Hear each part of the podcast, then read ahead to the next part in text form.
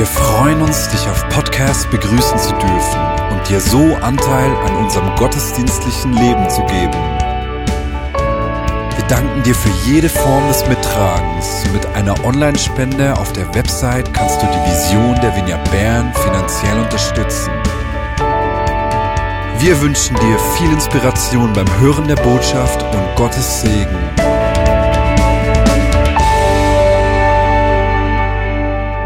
Ich bin die älteste von drei Kindern und ich hatte schon als kleines Kind immer ein bisschen das Gefühl, zu kurz zu kommen.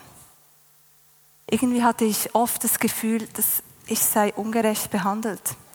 Und eine meiner Eifersuchtsattacken mit etwa vier ist zu meiner Schande sogar auf Video festgehalten. Pio hat mir gesagt, du musst es unbedingt zeigen. Glücklicherweise haben wir es nicht mehr gefunden. Aber ich glaube, meine Eltern haben es an der Hochzeit gezeigt. Das ist schlimm genug. Etwa 22 Jahre später erfuhr ich, dass meine jüngere Schwester schwanger ist. Und das war natürlich eine extrem freudige Nachricht. Ich habe mich darüber gefreut. Aber trotzdem wurde mir in dieser Ankündigung schmerzlich bewusst, dass sie als jüngere Schwester irgendwie alles zuerst erleben wird. Sie heiratet, sie hat zuerst geheiratet, sie hat zuerst Kinder und bringt somit auch den ersten Enkel in die Familie. Tief in mir drin habe ich irgendwie den Gedanken entdeckt, das ist doch irgendwie nicht ganz gerecht. Steht nicht mir als älteste Schwester das zu, das alles zuerst zu erleben. Wenn wir gerade nicht selber von Ungerechtigkeit betroffen sind, dann sind wir oft damit beschäftigt, andere Menschen von Ungerechtigkeit fernzuhalten. Zum Beispiel als Eltern. Wir feiern ja heute die Kindersegnung. In den letzten Jahren erschien ein, ein Begriff auf der Bildoberfläche, der heißt Generation Snowflake oder die Schneeflockengeneration. Das ist die Generation, die so um 90, äh, 1990 geboren äh, ist. Und sie steht so für verzärtelte Jugendliche. Ihre Eltern und Lehrer, die einfach von aller Ungerechtigkeit ferngehalten werden. Diese Generation Schneeflocke wurde von den Babyboomer Helikoptereltern von aller Ungerechtigkeit ferngehalten. Das hat sich zum Beispiel so ausgedrückt, dass eben dann alle äh, äh, Kinder am Kindergeburtstag ein Geschenk bekommen und nicht nur das Kind, das Geburtstag hat. Dass sich ja niemand ungerecht behandelt fühlt.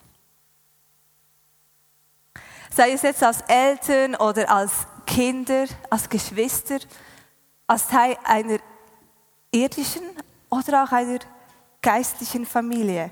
Unser Gerechtigkeitsempfinden wird immer wieder mal auf die Probe gestellt und es wird hinterfragt. Wir haben immer wieder mal das Gefühl, ich habe doch ein Anrecht auf etwas und dieses gefühlte Recht wird verletzt.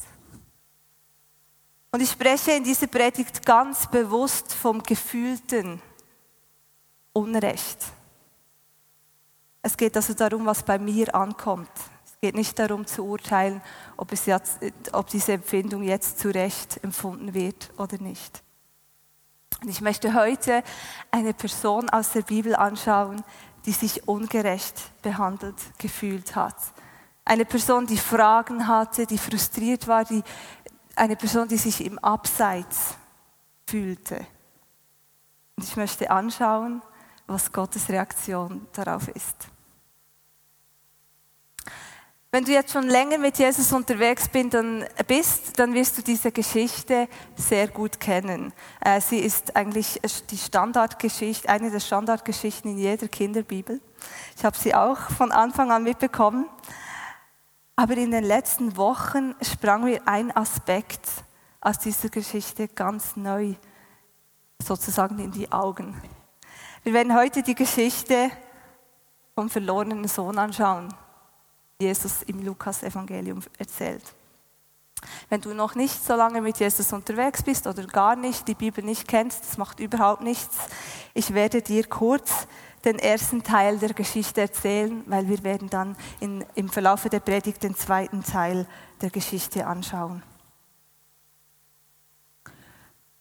Da war ein Vater und er hatte zwei Söhne.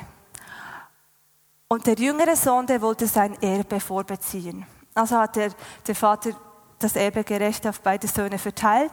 Und dann ist der jüngere Sohn abgegangen und hat sein ganzes Erbe mit einem sehr unmoralischen Lebensstil verprasst. Und dann kam eine Hungersnot und dieser jüngere Sohn kam irgendwie noch knapp bei einem Schweinehirt unter, aber er durfte nicht einmal das Futter der Schweine essen.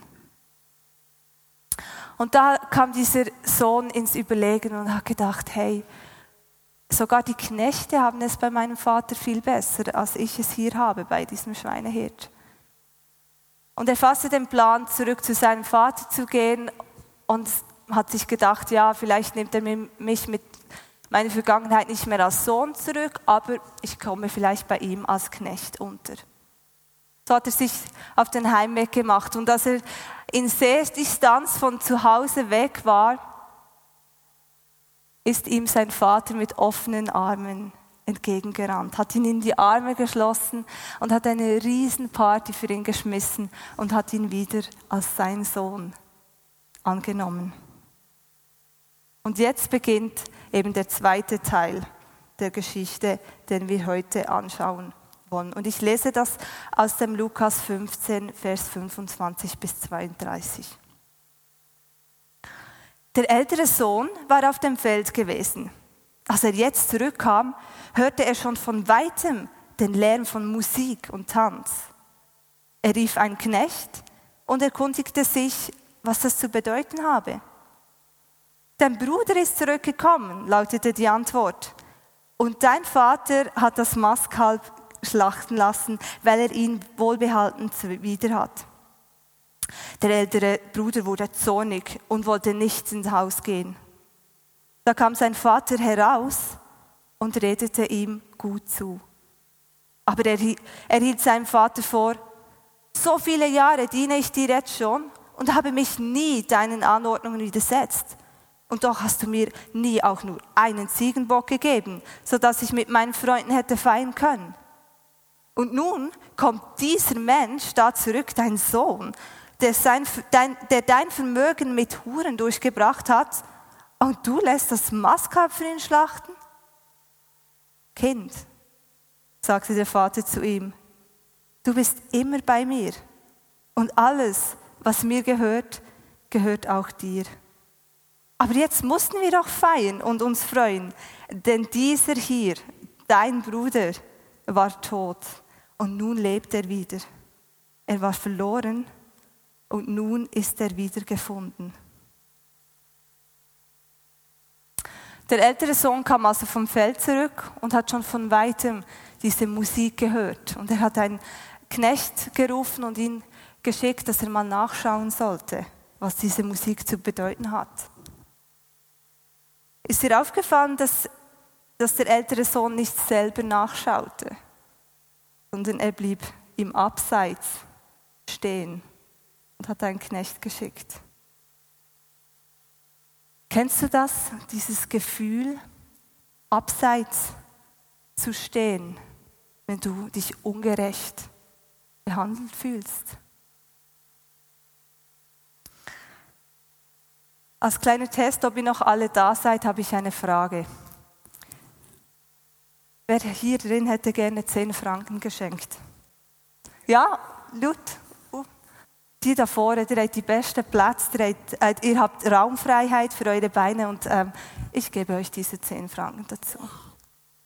Wir lesen weiter, dass der ältere Bruder von der Party von seinem Bruder hörte und er wurde zornig.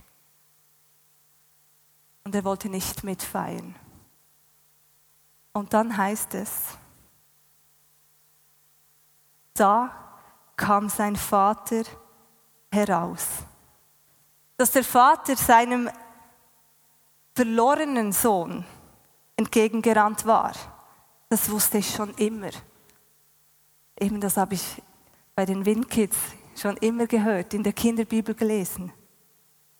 Aber dass der Vater auch zu seinem älteren Sohn herausging, das habe ich irgendwie immer überlesen. Und seither lässt mich dieser Gedanke nicht mehr los. Das begeistert mich. Der ältere Sohn brauchte es scheinbar genauso, dass der Vater zu ihm hinausgeht. Der Vater machte den Schritt in die zornige, ähm, gefühlte, ungerechte Lebensrealität seines älteren Sohnes. Und er ist ihm dort begegnet, wo er stand. Stellen wir uns diese Szene einmal bildlich vor. Da war eine Riesenparty. Ich denke mir, da war Full House. Da war, der Vater hat ja die ganze Nachbarschaft, das ganze Dorf eingeladen und der Vater war ja der Hausherr, der war der Gastgeber. Das heißt, der war mitten am Feiern. Wahrscheinlich hat er mit einem Gast gesprochen, vielleicht hat er mit seiner Frau das Tanzbein geschwungen. Und plötzlich realisiert er, mein älterer Sohn ist ja gar nicht da. Und er war ja mitten im Feiern und beschäftigt, also er hätte auch einen einen Knecht rufen können, hey, könntest du mal meinen älteren Sohn rufen, der soll doch jetzt mal mitfeiern kommen. Er hätte auch das Fenster auftun äh, können und rausschreien, hey, komm rein. Aber der Vater unterbrach alles, er ließ alles stehen und kam heraus. Seinem Sohn, seinem ältesten Sohn zu begegnen, war in diesem Augenblick wichtiger als alles andere.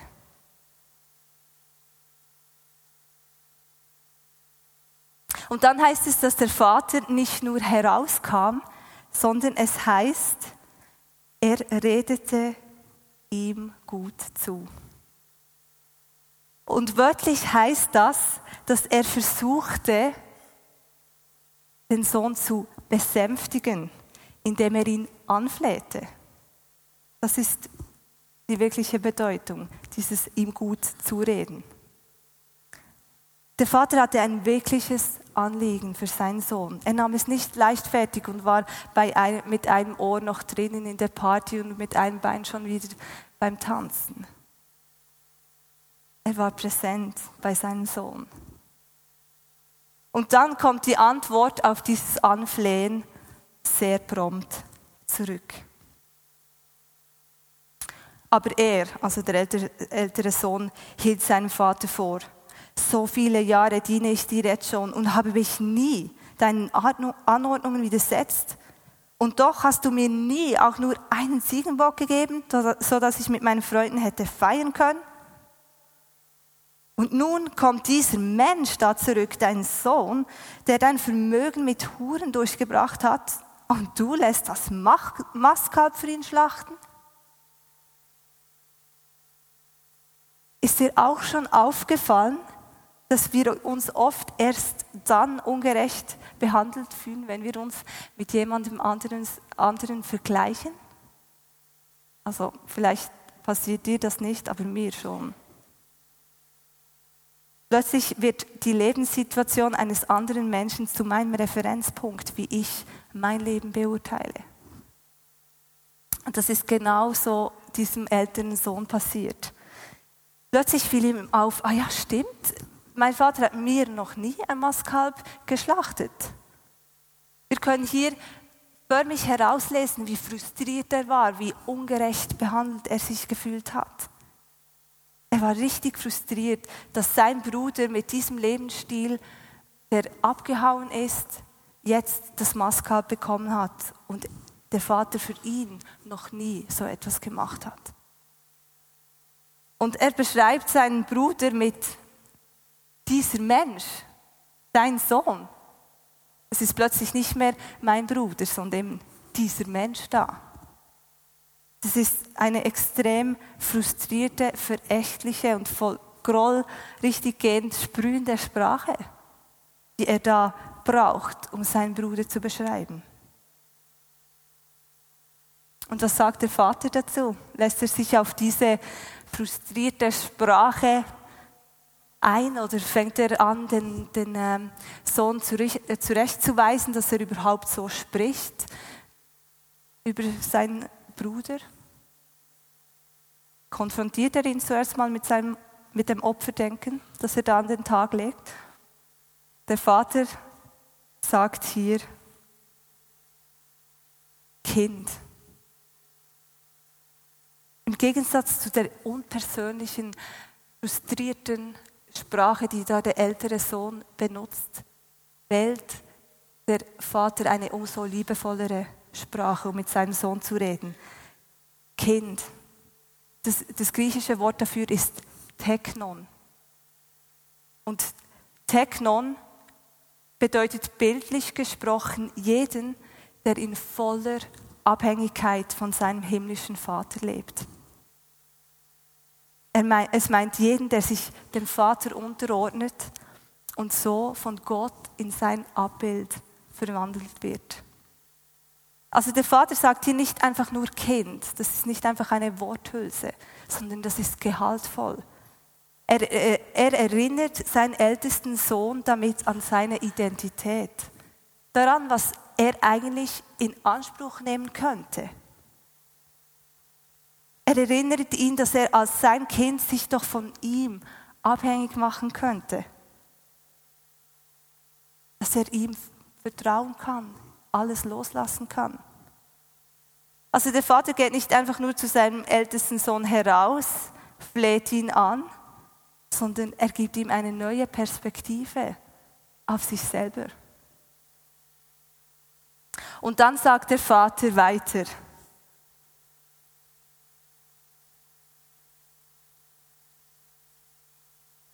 du bist immer bei mir und alles, was mir gehört, gehört auch dir. Er gibt seinem Sohn nicht nur eine neue Sicht auf sich selber, sondern gibt ihm eine neue Perspektive auf seine gefühlte, ungerechte Lebensrealität. Er sagt so viel wie, hey, schau, ja, ich habe dir kein Maskalb, aber alles, was ich habe, gehört auch dir. Das ist eigentlich viel mehr als ein Mastkalb. Und dann zu guter Letzt sagt der Vater, aber jetzt mussten wir doch feiern und uns freuen, denn dieser hier, dein Bruder, war tot und nun lebt er wieder. Er war verloren und nun ist er wieder gefunden. Das heißt, er gibt ihm ebenfalls eine neue Sicht auf seinen Bruder. Er erinnert ihn, hey, das ist nicht einfach dieser Mensch da, das ist dein Bruder. Er gehört in die gleiche Familie, auch mit all dem, was er getan hat, auch mit all dem, dass du dich ungerecht behandelt fühlst. Er ist und bleibt dein Bruder. Und wir müssen feiern, dass dein Bruder wiedergekommen ist. Und in vielen Fällen hat ja dieses Gefühl, ungerecht behandelt zu werden, mit Menschen zu tun, die uns ganz nahe stehen. Ich höre viele Beispiele und Geschichten von Geschwistern, die sich gegenseitig immer ungerecht behandelt fühlen. Erbstreitigkeiten. Wir hören immer wieder diese Geschichten. Wir sehen also hier, wie der Vater in diese gefühlte Ungerechtigkeit seines ältesten Sohnes hineingeht und seinem Sohn eine neue Perspektive auf sich selber gibt. Teknon, Kind, mach dich von mir abhängig. Und er gibt ihm eine neue Sicht auf seine Lebensrealität. Schau mal, alles, was ich habe, gehört auch dir und er gibt ihm eine neue Sicht auf seinen Bruder, auf seine Familie. Dein Bruder, das ist dein Bruder, der verloren gegangen ist und der wieder da ist und den wir feiern. Und dann hört diese Geschichte einfach auf. Kommt das nächste Gleichnis vom untreuen, ungetreuen Verwalter. Ist der ältere Sohn darauf eingestiegen? Vertraute er seinem Vater und folgte ihm ins Haus und hat mitgefeiert? Oder blieb er in seinem Brust, in seinem Opferdenken, in seiner gefühlten Ungerechtigkeit und ist darin versauert? Das offene Ende dieses Gleichnisses fordert deine und meine Entscheidung heraus. Ich habe die Wahl. Bleibe ich in meiner gefühlten Ungerechtigkeit stehen und werde verbittert? Oder lasse ich mich auf diese Begegnung mit meinem Vater ein? Weil so wie der, der Vater hier in diesem Gleichnis den Schritt in die gefühlte, ungerechte Lebensrealität dieses ältesten Sohnes hineingeht, will der himmlische Vater genauso einen Schritt in deine gefühlte, ungerechte Lebensrealität machen. Er kommt zu dir heraus. Und da, dann kommt der Vater nicht mit dem Vorwurf und wirft uns vor oder wirft mir vor, dass ich wieder so fühle und ist frustriert, dass ich mich wieder vergleiche oder irritiert, dass ich nicht als, ja, dass ich nicht als langjähriger Christ jetzt endlich weiß, dass er mein Versorger ist. Nein, er kommt mit einem liebevollen Technon. Kind. Mach dich doch von mir abhängig. Lass zu, dass ich, ich dir eine neue Sicht gebe auf dich selber, auf deine Lebensrealität und dein Umfeld, deine Familie. Du entscheidest den Ausgang der Geschichte. Du entscheidest, wie deine Geschichte endet. Und weißt du, was ich toll finde?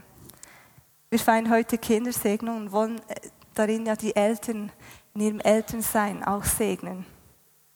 Und so finde ich es so ermutigend zu wissen, dass so wie der himmlische Vater den Schritt in meine gefühlte, ungerechte Lebenssituation macht, dass er genauso den Schritt in die gefühlte, ungerechte Lebensrealität meines Kindes macht. Unsere Aufgabe als Eltern, als Bezugsperson, als Götti und Gotte ist es nicht, dass wir unsere Kinder von jeglicher Ungerechtigkeit fernhalten. Unsere Aufgabe ist, sie immer wieder daran zu erinnern, dass der Vater zu ihnen nach draußen kommt.